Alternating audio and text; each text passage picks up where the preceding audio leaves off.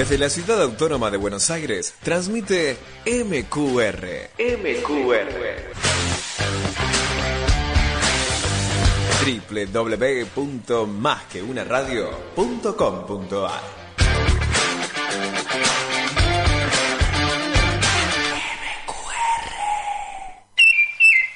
Bienvenidos a Jackson en el aire.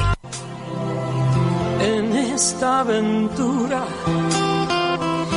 amor y coraje, solo hay que cerrar los ojos y echarse a volar. Y cuando el corazón galope fuerte, déjalo salir. No existe la razón que venza la pasión, las ganas de reír.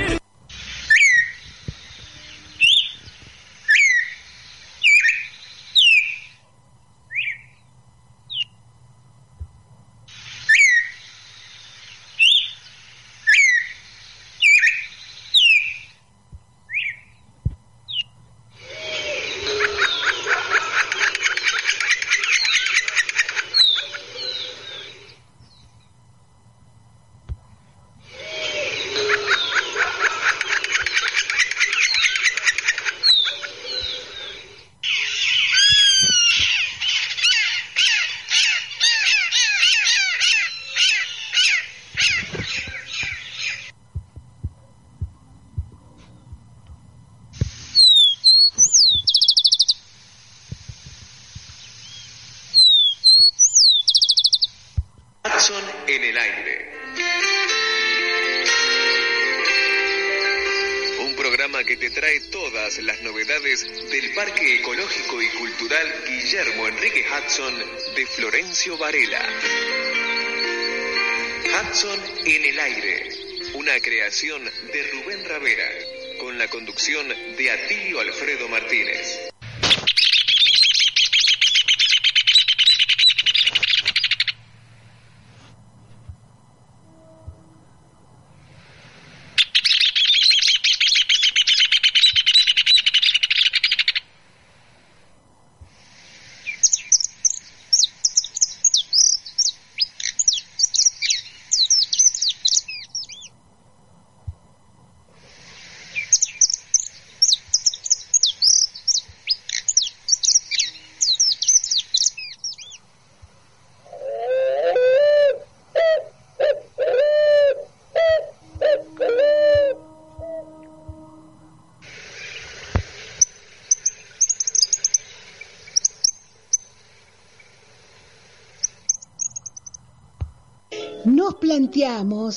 Que son muy pocas las personas que después de 100 años de su muerte se la sigue recordando y lo más notable, sigue su obra siendo vigente. Hudson o Hudson fue un adelantado a su tiempo, ya que nació un 4 de agosto de 1841 en la estanzuela Los 25 Ombúes, en el partido de Quilmes, hoy Florencio Varela, y murió un 18 de agosto de 1922 en Londres, Gran Bretaña. Como dijo el escritor jacksoniano Juan Sasturian, actual director de la Biblioteca Nacional, nació en invierno y murió en verano. Guillermo Enrique Hudson fue un gaucho, un gaucho naturalista, que a los 33 años se fue a vivir a Inglaterra, buscando una cura para su enfermedad y nunca más regresó. Vivió hasta los 81 años. Allá lejos, con un océano de por medio, comenzó a recordar y escribir sobre su tierra, la Pampa y su gente. Este programa homenaje tiene la intención de despertar el interés de ustedes, los amigos oyentes. Y se inauguró la muestra, la muestra de Guillermo Enrique Hudson el centenario en la Biblioteca Nacional. Vamos a escuchar primero a Guillermo David, que es el museólogo de la Biblioteca Nacional, con algunas palabras para comenzar este acto. Y efectivamente esta cuestión es exactamente eso. si bien esta es la Biblioteca Nacional, el diseño, el trabajo, la publicación del catálogo, es un catálogo precioso, eh, son de la biblioteca. El material bibliográfico, nuestras cuentas son bibliográficas, es enteramente perteneciente a la colección de, del Museo Jackson y hay un libro incluso que es de propio que facilitó para, para esta exposición. Y continuamos, continuamos con Guillermo eh, David. Las ediciones que todos tenemos en casa, las ediciones de Santiago las ediciones de los 40, 50, 60, 70, alguna contemporánea, se ve que tenía una larguísima cadena de lectores que uno siempre sospecha que cada horneada, cada generacional va a abandonar. Esto pasa siempre en la literatura. Autores que tienen un gran momento de auge entre sus lectores y después se van opacando. Pero eso no sucede con Jackson. De un modo muy extraño, eh, permanece en la cadena de lecturas argentinas. El catálogo que hicimos, que pensó básicamente Carlos, es un catálogo que muestra esa cadena de lecturas que va desde Jonathan Reagan, contemporáneo, amigo, personal de Hudson, hasta, eh, hasta Juan. Y continuamos con Carlos Fernández Balboa, con el licenciado Carlos Fernández Balboa, que es nuestro museólogo, que es el museólogo del Museo Guillermo Enrique Hudson, que es quien preparó la muestra, y esto nos decía. Eh, hay que hacer 24 libros y 24 libros que tengan constancia en el tiempo y eh, demostraba entonces una, una profusión por el trabajo. Yo quiero agradecer, esta exhibición tiene que ver también con el trabajo, yo quiero agradecer a, todo el personal de la Biblioteca Nacional.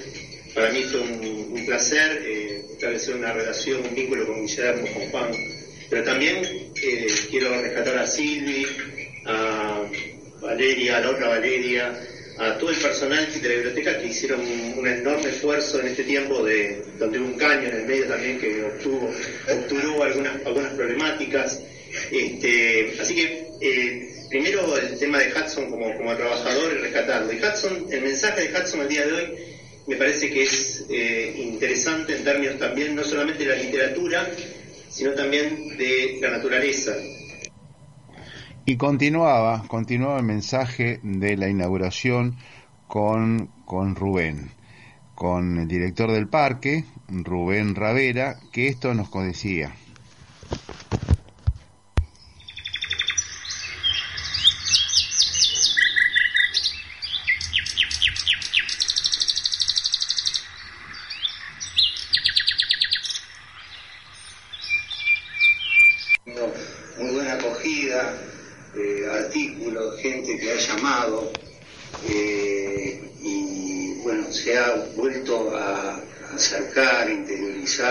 de la obra de Hudson.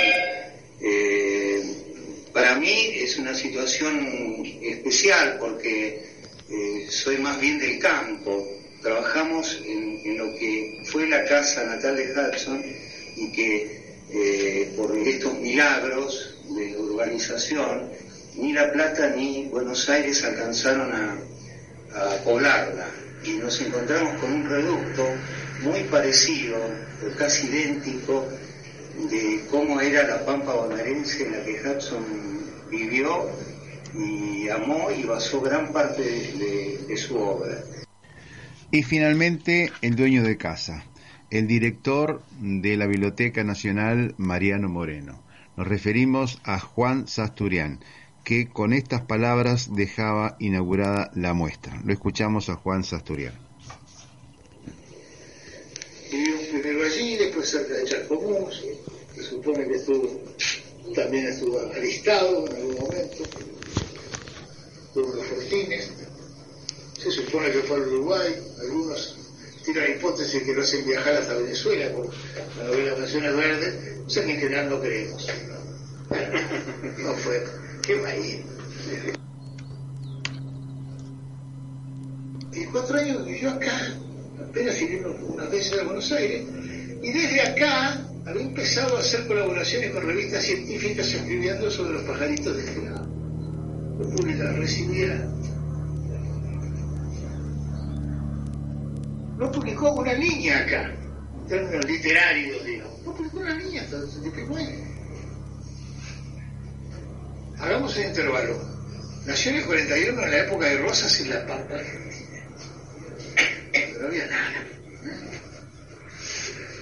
Y murió en el año 22 en Londres. ¿Qué Londres literario es ese? El Londres de Ulises y de Virginia Woolf. Decir, pertenece, su vida está hecha de dos pedazos, de dos universos prácticamente, eh, no digamos antagónicos, pero sí complementarios en el caso de él.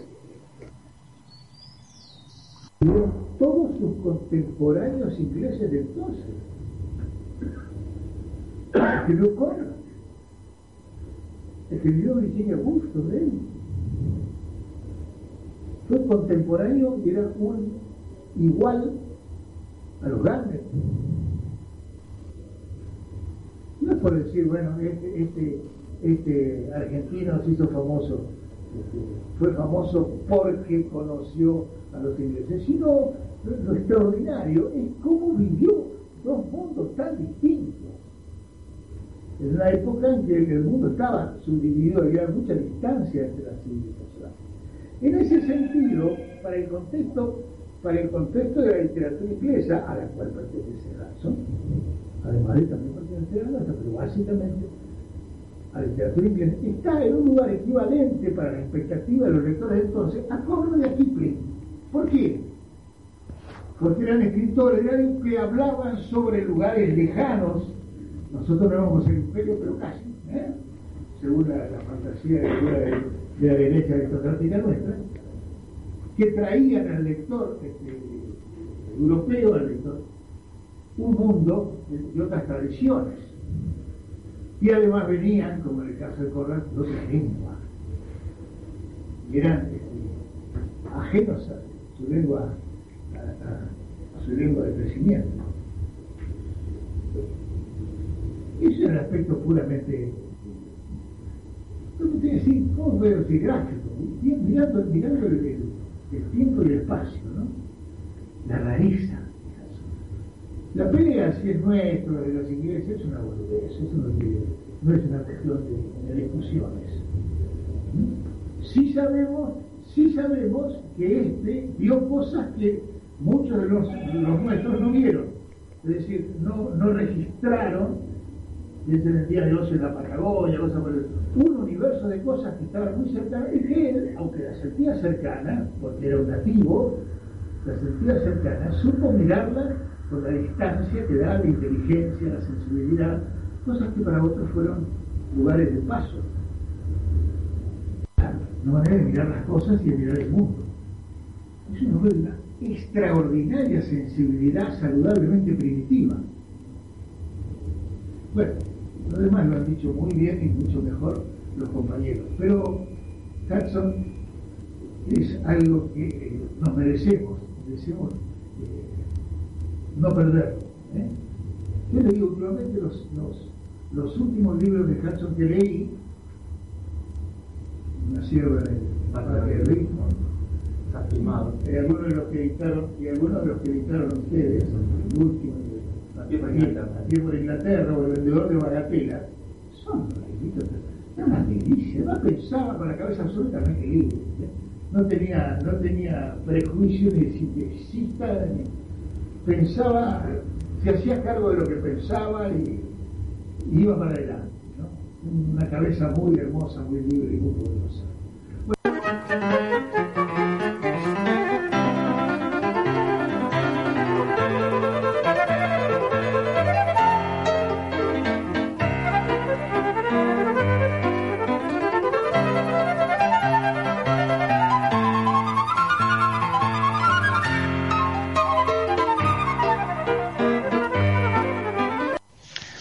Vamos a escuchar las palabras del presidente de la Comisión Centenario de Hudson, que es el doctor Mario Gustavo Costa de la Asociación eh, Aves Argentinas y también expresidente de Fundación Vida Silvestre. Esto fue el día 18 de agosto en el Parque Hudson que decía estas palabras.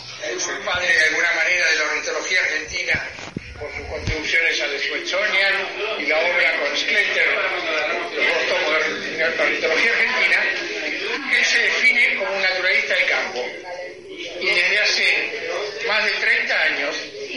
Aves Argentinas, la Asociación Ornitológica del Plata, tiene la Escuela Argentina de Naturalistas, una de cuyas carreras oficiales es justamente la que se denomina con el nombre de la condición que Hudson asumió. Así que pensando en ese 17 de agosto y hoy eh, en este centenario, me parece que es un vínculo que vale la pena de los tantos que podríamos decir, pero tampoco podría ser muy larguero, para, para recordarlo. Y hace la historia dentro del, del museo, que son parte de la entidad varelense, y también el cortometraje que acaban de, de presentar, ¿verdad?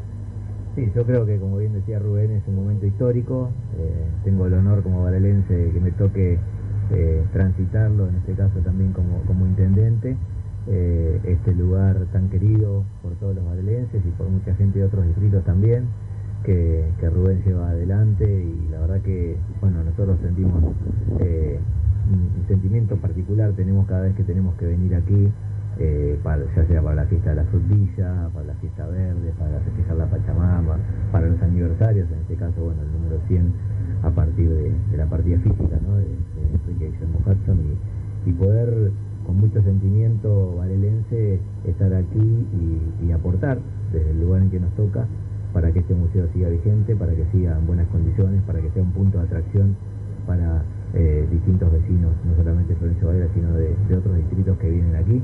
Como bien dijo Rubén, trabajando con los adoquines, con la colocación de los mástiles, bueno, hemos visto recién una obra de arte de mosaicistas, artistas vecinos de Florencio Varela que están eh, estudiando mosaicismo en, nuestra querida Casa de la Cultura, que han hecho una obra espectacular ahí eh, de Hudson y, y, de los pájaros, de los distintos pájaros, con esa actitud que él avisaba en este lugar. Eh, un adelantado, como bien decía Rubén, en cuanto a las cuestiones ecologistas y ambientalistas, eh, con artistas también de la Casa de la Cultura eh, y con toda una ingeniería, con todo un armado, una dirección, una idea que, que se ve plasmada en ese corto que, que, es muy lindo y representativo de, de la vida que tuvo eh, Hudson aquí, ¿no? Durante sus primeros 33 años de vida, hasta que después tuvo que ir a Londres por una cuestión de, salud y bueno, con la idea de regresar, pero nunca pudo concretar su regreso. Pero bueno, en esos escasos 36 años que vivió en esta casa que tenemos aquí a nuestra izquierda, eh, muchas historias de vida, muchas obras generadas, eh, traducidas en distintos idiomas, eh, un artista que ha, un escritor que ha trasvasado distintos lugares, ¿no? distintos países, distintas fronteras para llegar su obra. Así que a nosotros nos enorgullece que que este lugar esté emplazado aquí en nuestro querido Florencio Varela.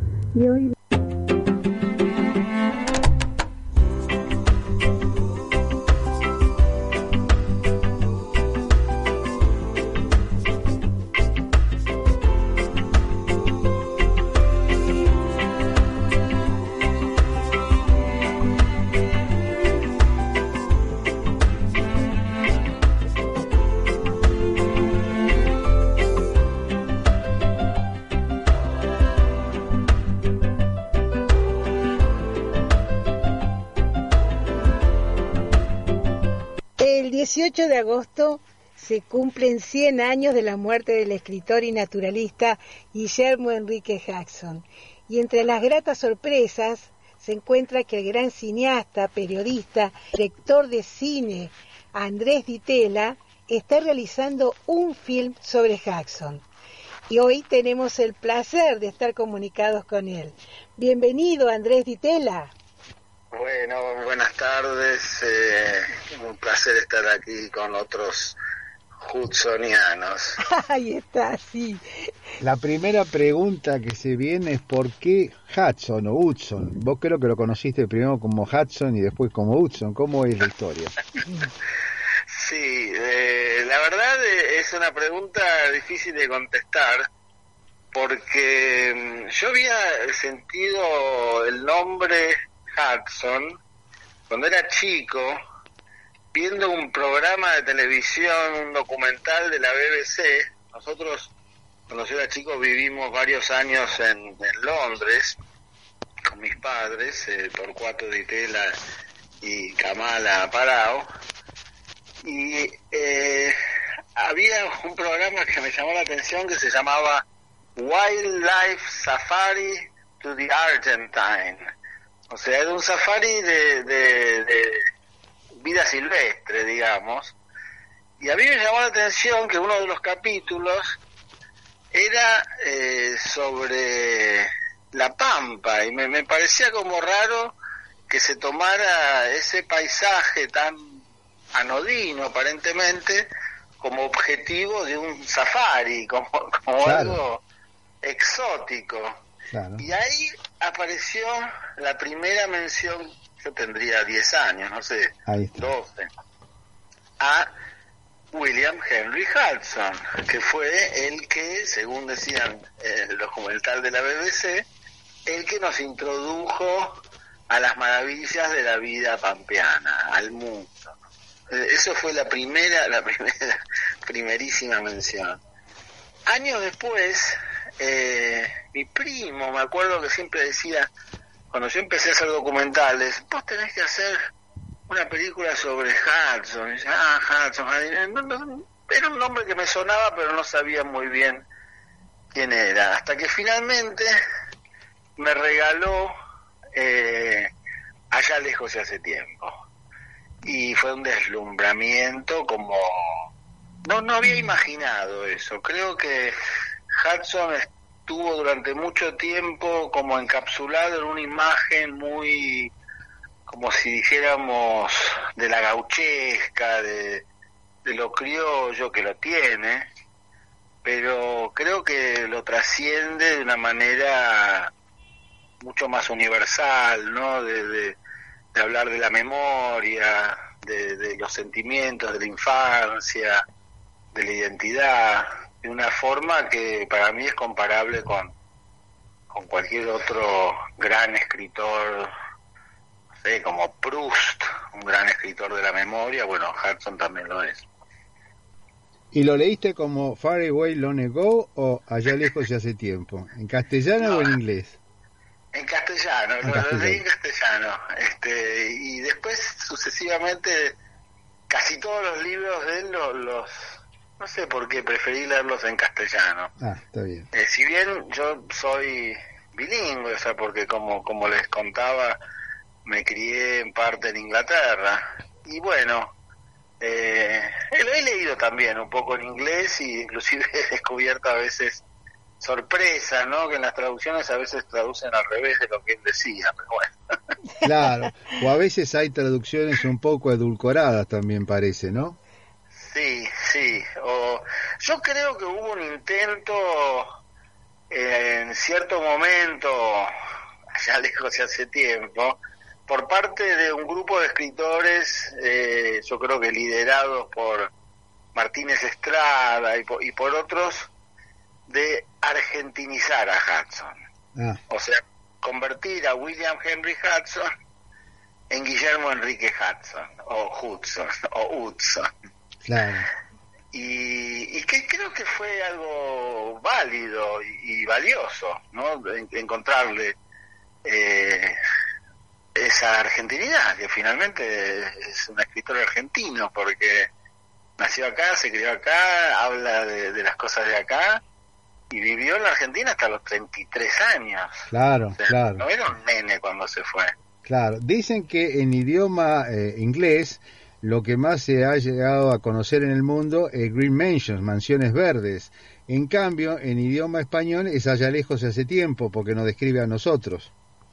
Claro, claro, sí. De hecho, eh, eh, Green Mansions o Mansiones Verdes, debo reconocer que es el libro que menos me interesó él, porque habla de una realidad que él tampoco conocía, No, Está sí. ambientado como si fuera en, en el monte venezolano.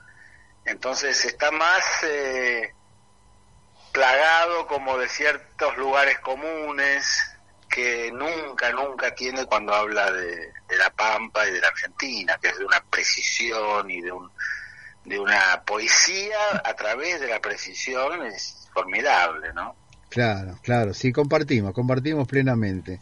Y con respecto al rodaje de la película que estás haciendo ahora, que es un documental, ¿qué ideas básicas? Pues no te pido que nos cuentes mucho, pero ¿qué ideas menos empezaste, con qué ideas empezás a rodar? Claro, sabemos que hayas estado en, en el solar natal, así que eh, vos ya lo conocías.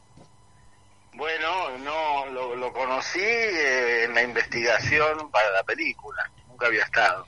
Sabía que existía, pero eh, nunca había estado.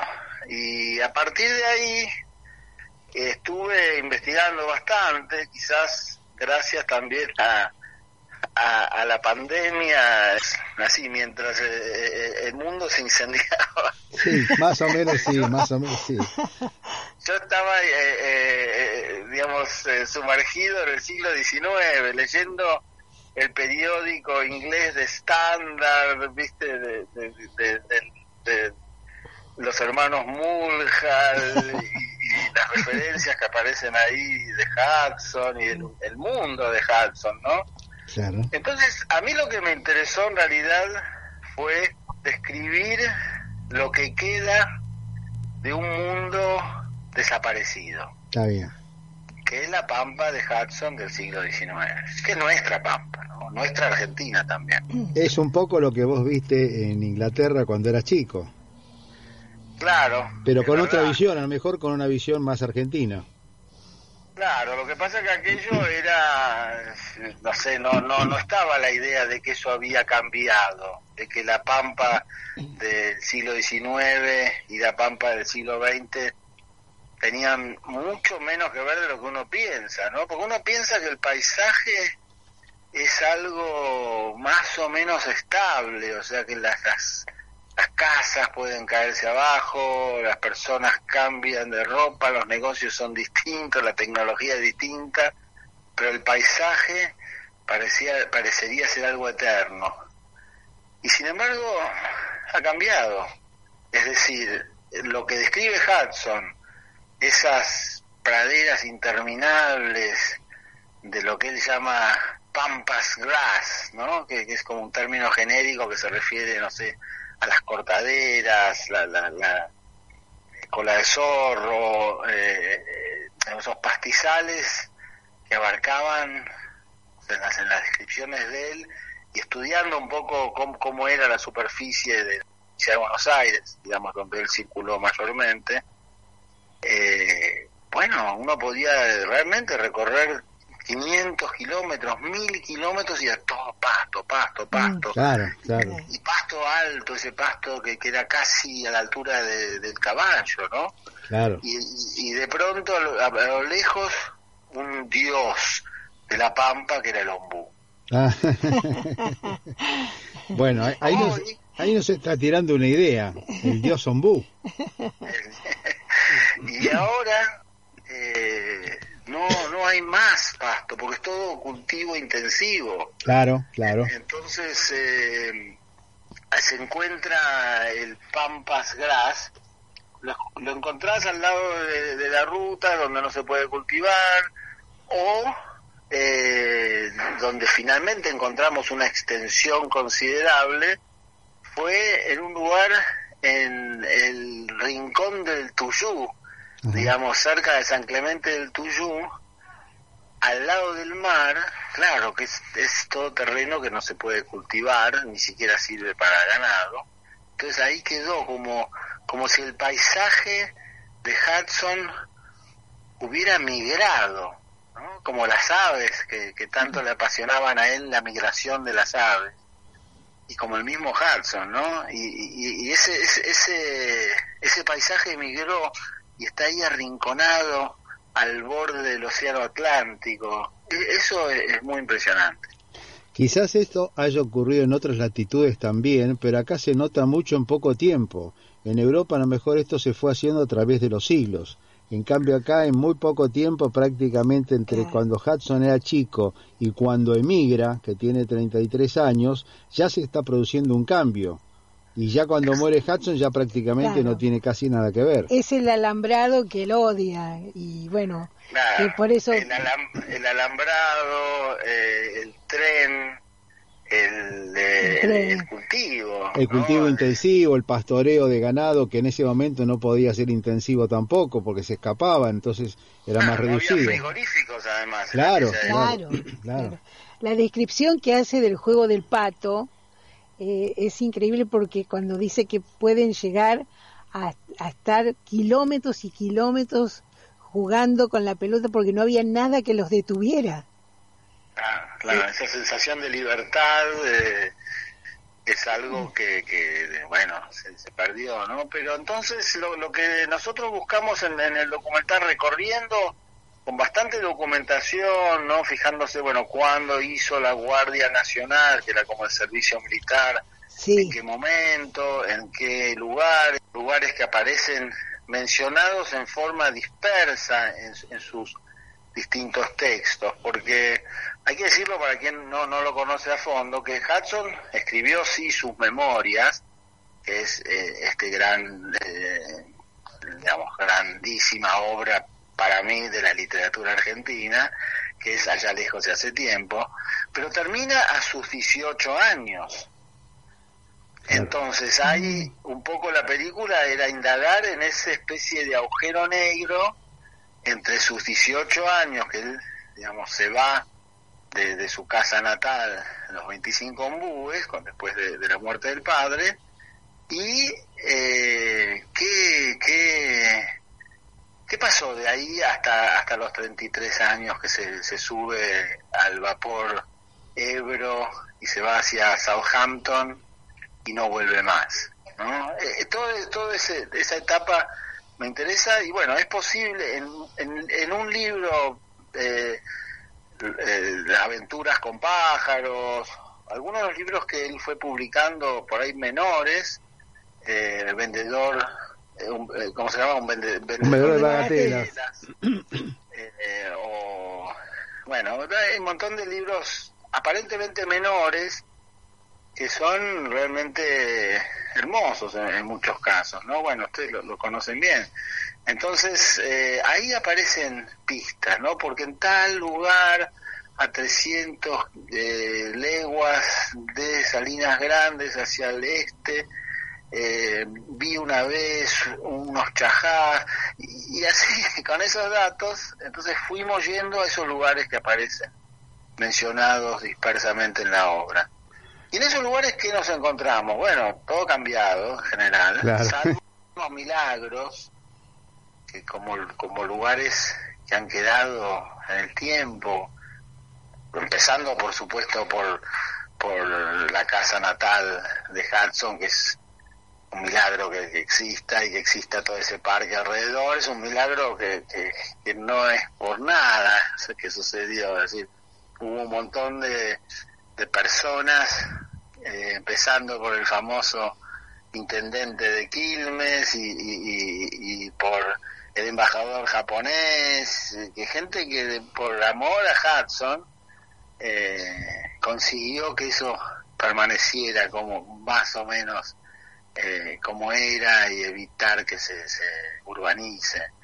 Y después hay algunos lugares donde de pronto él estuvo una estancia también ahí en esa zona del rincón del Tuyú, que, que es donde él estuvo y donde está bastante preservado el ambiente, donde uno tiene la sensación de estar pisando donde él pisó, ¿no? Claro.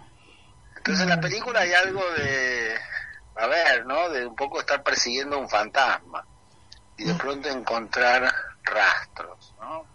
El reloj que perteneció a Hudson que tienen ahí en, en el museo. o una, un manuscrito que está en aves argentinas o, o un, el maletín del doctor Humble que lo curó cuando estuvo cuando tuvo un accidente en el Río Negro. Sí, Hay pequeñas pistas que dicen, bueno, no, este fantasma fue real. Claro. Claro. Qué interesante, ¿cómo lo contás? Se, se descarta que entonces todo es el periodo de Hudson en la Argentina, porque incluso cuando él está fuera del país también hace mención a la Argentina. Incluso cuando él escribe libros en Inglaterra o de paisajes en inglés, hace mención a refe- o referencia a paisajes en Argentina. Exacto, exacto. sí. Eso es lo difícil a veces de encontrar, ¿no? Eh, esas referencias. Pero bueno, tuvimos tiempo para hacer. Y de su vida, ¿qué es lo que más te impactó, Andrés? Bueno, yo como les dije al principio, tuve esta infancia y después también primera juventud eh, entre Argentina e Inglaterra, ¿no? Ah. A estudiar en Inglaterra. Eh, en un momento yo volví a los 14 años eh, y tuve que tomar clases eh, particulares de castellano, acostumbrado a hablar en inglés. Entonces, esta de dicotomía que se plantea a veces con Hudson, ¿no? Era argentino, era inglés. Eh, yo me, digamos, me siento muy, argentino, pero eh, entiendo, hubo un momento en mi vida donde estuve un poco entre esas dos culturas, ¿no? Y, y todavía eh, si- siento algo como uno siente, como Hudson, que sentía esa identificación con su vida en La Pampa, aún después de estar 50 años en Inglaterra. Y bueno, a mí me pasa un poco a la inversa, a veces de tener ese periodo de mi infancia que, que lo recuerdo como también como una especie de, de patria, ¿no? En el sentido que, que dice Rilke, la infancia es la patria. Claro. Entonces, eh, por ese lado. Y por otro lado, hay algo que me. una especie de enigma, creo que, que tortura a todos los hudsonianos y a mí en particular, que es este hombre que vivió esa vida de gaucho, eh, recorriendo permanentemente a caballo, el- toda, toda la dimensión de, de lo que era la pampa, se va de golpe a los 33 años eh, de una forma que no se termina de explicar. Yo creo que principalmente él tenía eh, el objetivo en mente de convertirse en naturalista, ¿no? Él había tenido un intercambio con Darwin, había, había entrado a- en un diálogo con, con los naturalistas del hombre. Sí, sí. Debe haber sido un personaje bastante exótico y yo creo que en esa primera etapa que él llega a Inglaterra debe haber hablado un inglés rarísimo también. Claro, claro.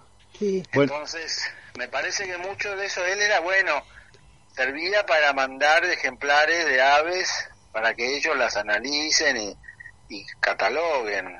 Eh, de hecho, el famoso libro que, que lo da a conocer en Inglaterra, que es el Argentine Ornithology, que lo hizo en, en un 90% Hudson, Sí, sí, sí. está firmado por Sclater, que era el especialista, el académico reconocido, y era- agradece la colaboración de W.H. Hudson. Sí.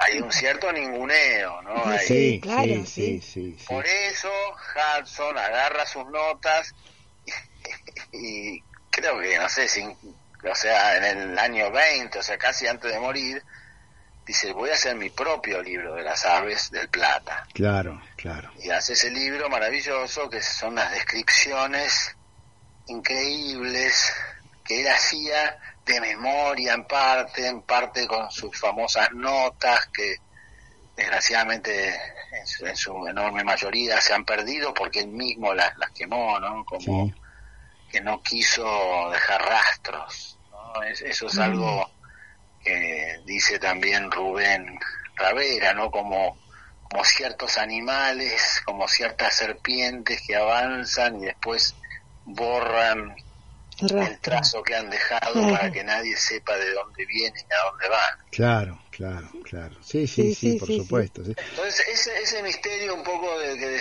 se va, te empieza a obsesionar con, con la Argentina, escribe sobre la Pampa, sobre sus experiencias, sobre no solamente las aves, y, sino todo, la naturaleza, la cultura, el gaucho, eh, inclusive indirectamente la historia también.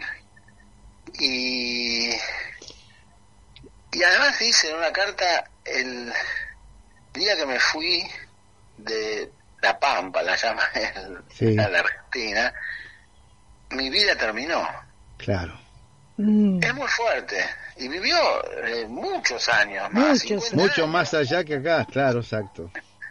pero esa cosa muy fuerte de que no no y, y él dice en el- creo que es en el prólogo no sé si es de, de- de aves argentina de, de aves del, del plata o un naturalista en el plata cita una carta que le había escrito hace años el hermano que le ofrece, el hermano le había ido bastante bien como ingeniero, y tenía una buena posición, había participado justamente de la construcción de los ferrocarriles, eh, y tenía una buena posición y le ofrece volver a la patria, y le dice así, la patria, eh, para eh, dedicarte a lo tuyo y, poder estudiar las aves y la naturaleza en la Argentina.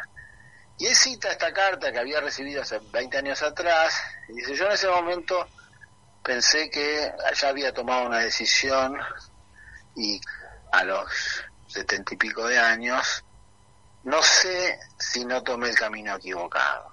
O sea, es mm. fuertísimo, ¿no? Muy Claro, claro, sí. ¿Y por qué no volvió? Es el misterio. ¿Y por qué no volvió? Ese es el misterio. Y mi respuesta provisoria... A ver, a ver cuál es tu respuesta. Primero pensé lo siguiente. Él sabía que no, no, no se podía volver a al lugar que él conoció, porque el lugar se estaba transformando. Ya no existía, ya no existía. El, lugar que él había visto de chico ya no existía más. Y yo creo que hay una verdad universal en eso, que es no se puede volver a casa. Mm. Claro, claro, claro. No se puede volver a casa, porque casa ya no existe, ya no está mamá papá, ya no... claro, no, no puedes volver a la niñez, ya no se puede vivir los años de niño, claro. Ahora, con el tiempo, me planteaba esta pregunta, y después ahora ya hemos terminado el rodaje, estamos editando, eh, y empiezo a pensar al revés, como si dijéramos, capaz que no es que no se puede volver a casa, no se puede ir uno de casa. Por ah. más que te vayas físicamente, la llevas contigo. Claro. La llevas adentro. Entonces creo que, que está ahí el misterio de Hudson, en esa, en esa, en esa pregunta. No era necesario volver. No, porque, bueno, Borges dice que Hudson eligió el destierro para sentir más lo que había perdido. Claro. si se quedaba acá, igual hubiera sentido esa pérdida. Claro. Sí, sí, sí, sí. Incluso en algún él dice cuando uno recorre un lugar y le gusta mucho, no debe volver porque si vuelve ya no lo va a ver con los mismos ojos. Espero poder, poder terminarla pronto. Yo creo que vamos a estar terminando recién a, fin a fines, en diciembre va a estar la película. Así que todavía no encontramos un título, por cierto, así que... Ah, claro. Están buscando. Claro, bueno. Que es importante. Pero veo que es un enigma y que tienen también una relación con tu propia vida. Sí, sí, sí. Yo creo que todo lo que yo hago, por más que sean documentales sobre otras personas o otras historias, todo tiene, bueno, las cosas que me interesan son porque me resuenan en mí y yo siento que, más allá de la, de la particularidad de mi propia biografía, creo que si resuenan en mí es porque pueden llegar a resonar en muchas personas, ¿no? Esta cuestión, por ejemplo, de esta pregunta, ¿no se puede volver a casa o no nos podemos ir de casa? Me parece que es algo que todos podemos relacionarnos con, esa sensación. Claro, sí, es una pregunta casi universal eso. Y nos quedamos con esto, con esta última reflexión, de que por favor que no sea la última vez, eh, seguimos en contacto para la próxima. Bueno, esperemos que así sea. Antes, antes de estrenar. No, por favor, a, vos, Andrés Ditela. Muchísimas gracias. Espero poder, poder, terminarla pronto. Yo creo que vamos a estar terminando recién a, fin a fines, en diciembre va a estar la película. Así que todavía no encontramos un título, por cierto, así que... Ah, claro. Están buscando. Claro, bueno. Que es importante. Pero veo que es un enigma y que tienen también una relación con tu propia vida.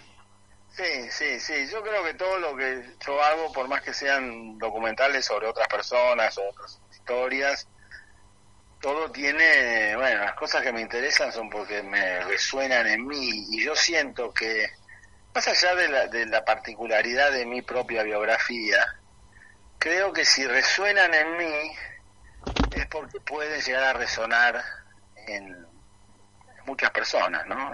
Esta cuestión, por ejemplo, de que esta pregunta, ¿no se puede volver a casa o no nos podemos ir de casa? Me parece que es algo que todos podemos relacionarnos con, esa sensación. Claro, sí, es una pregunta casi universal.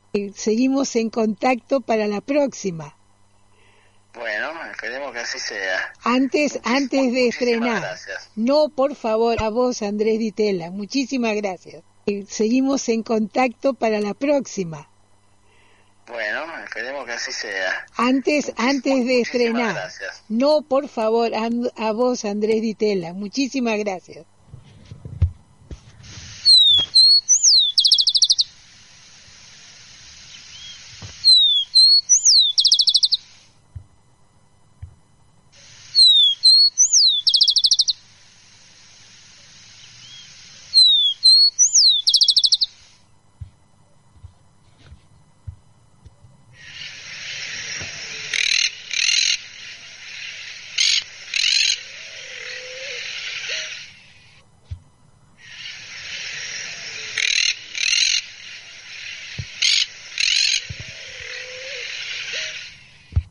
Buenas noches, Rubén Ravera en el aire. ¿Qué tal después de esa inauguración en la Biblioteca Nacional? ¿Qué novedades tenemos?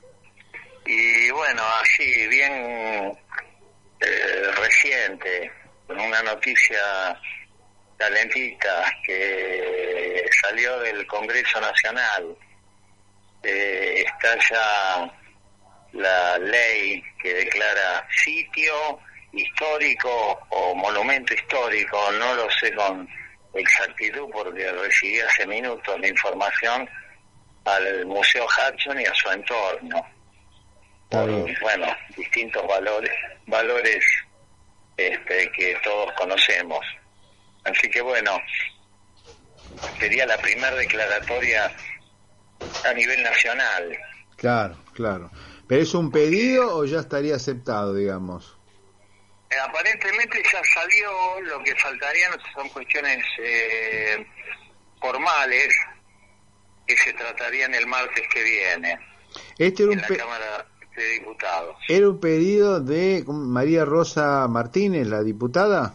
La diputada María Rosa Martínez, que lo inició la diputada Cristina Álvarez Rodríguez, la ah. sobrina nieta de Vaperón. Está bien. Y, en el medio, bueno, hubo varios artífices, incluso se presentó el proyecto en el museo con la presencia del secretario de Cultura de la Nación, Tristan Bauer. Ah, claro, sí, sí. Este, y otras autoridades. Así que bueno, era eh, algo que se preveía. En general, estas declaratorias salen por la Comisión Nacional eh, de Monumentos Históricos de la nación. Sí. Pero bueno, este va a ser eh, un caso especial eh, que se formuló con una, una ley nacional. Está bien. Así que bueno, tiene un estatus eh, a nivel país, porque la única declaratoria y de un gobierno de facto de 1970 la tenía como ley decreto 7609 eh, de monumento histórico provincial. Ah, el decreto el decreto de monumento histórico provincial era del gobierno de facto. ¿De qué año? ¿El 70? Eh, eh, del año 70. Ah, claro, está bien. Digamos, era presidente Onganía, supongo. Claro, claro. Eh, o Levingston, o alguno de los miembros de la Junta de la Revolución del año 66. Esto sería nacional, nación. Eh, esto sería nación y emanado por un gobierno democrático. Claro, tiene otro valor, por supuesto. Eh, Otra categoría. Un valor muy significativo, ¿no? Claro. Este, así que bueno, contentos porque nos tomó la noticia eh, justo en el mes del centenario. Sí. Y, bueno, se van sumando estos reconocimientos que son, son para la historia, como lo fue el otro día la inauguración de la exposición en la Biblioteca Nacional, la conferencia que se va a realizar el 8 de septiembre en el Salón Jorge Luis Borges de la Biblioteca Nacional, y los actos que se hicieron en Quilmes eh, el 4 de agosto en la Plaza del Bicentenario y en el Solar Natal el 18 de agosto, es decir, el, el día del centenario. Y los que se puedan seguir haciendo de acá hasta fin de año, porque hay otras propuestas. Y hay muchas propuestas. Eh, mañana va a haber una, una cantata en el Museo Brown de Quilmes. Eh, estuvimos eh, con una charla en Tandil el domingo pasado, Ajá.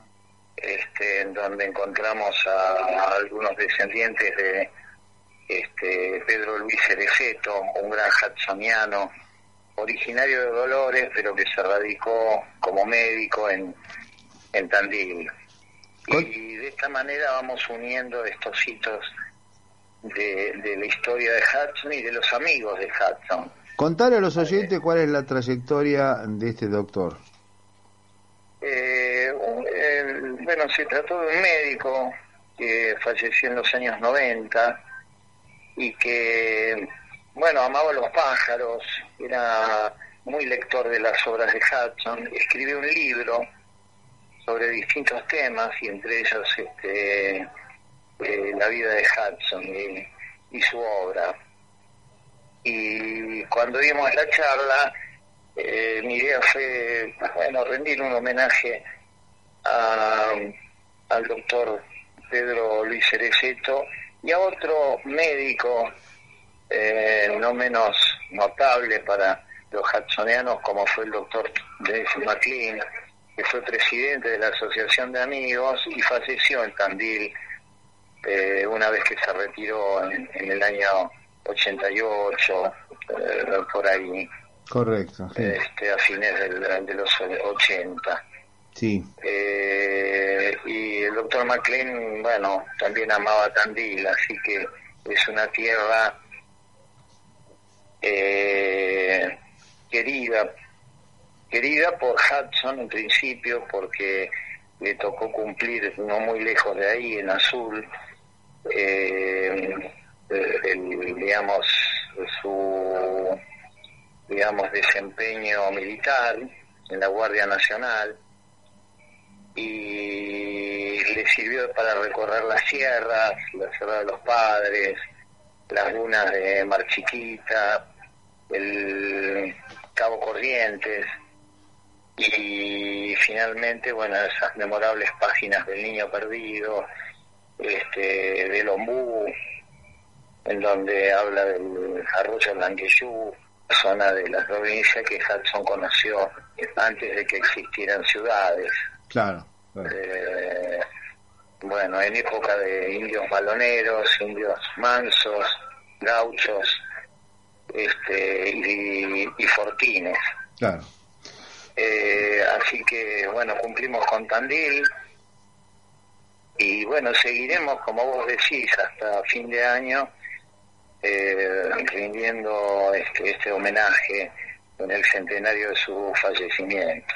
Y, bueno, es una frutilla del postre, este, una ley nacional este, con esta declaratoria. Perfecto, perfecto. Y bueno, invitamos a todos los oyentes para el próximo 8 de septiembre, el jueves 8 de septiembre, que va a ser esa gran mesa redonda en nada más y nada menos que en la sala Jorge Luis Borges de la Biblioteca Nacional. Sí, la, la idea es que hablen quienes han escrito, eh, ya sean ensayos, libros, eh, guiones, como es el caso de eh, Vitela, Andrés. Sí. eh, o investigaciones eh, históricas como lo hizo este Eve Fariña. ¿no? Claro, claro, claro. Bueno, Así que, bueno, se van dilucidando enigmas, eh, conocemos un poco más a Hudson, eh, han salido notas, salió un artículo muy bueno en, en lanación.com, eh, salió otro artículo de opinión este en el diario Clarín, sí, en clarín.com. sí. Eh, y bueno, un hermoso catálogo editado por la Biblioteca Nacional. Sí, un poco en paralelo de esta exposición. Hermoso catálogo, hermoso catálogo, 96 páginas prácticamente, es casi un librito y tiene de las páginas fragmentos eh, seleccionados de los más importantes escritores que homenajean a Hudson, empezando por Borges, ¿no? Por Borges y siguiendo por vos también y por Carlos Fernández Balboa, por el actual director de la Biblioteca Nacional, realmente un lujo. Eh, sí, la verdad es que, bueno, unir tantas personalidades, ¿no? Que no son todas, pero sí algunas y muy renombradas, es un mérito, eh, porque eh, hay pocas coincidencias tan marcadas como la de, de Hudson, en donde unánimemente se celebra su, su libro, su obra, la manera en la que pensaba y lo decía sin tapujos. Un gran homenaje, un gran homenaje al centenario de Hudson en estas épocas que no son épocas fáciles, ni simples, ni sencillas para recordarlo. Sin embargo, hubo una gran convocatoria en la Biblioteca Nacional y también fue importante la convocatoria en el Museo Hudson el 18 de agosto. Así que esperemos que la próxima del 8 de septiembre sea aún más amplia todavía. Sí, siempre es bueno una excusa para la lectura. Este, Hudson es ni más ni menos que el viejo arte de leer, leer lo que durante toda la historia los narradores han contado con, con la palabra. Y la palabra escrita es como escuchar un, un narrador, un viejo este contador de historias, de relatos, este, que, que es lo que finalmente es Hudson, ¿no? Todavía no me fui, sin embargo ya no estoy aquí. Esta es la primera vez que los miedos no me están comiendo. Decidí. Pongo en riesgo mi destino porque ya debo partir. Hacia otra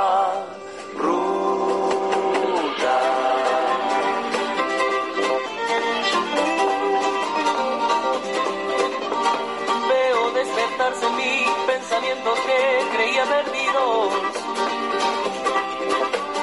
Luces en los árboles, adelante me espera el camino.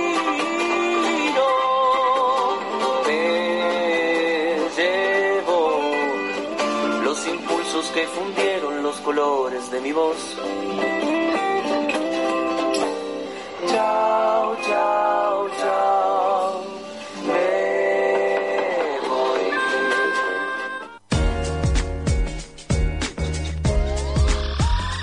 MQR, más que una radio.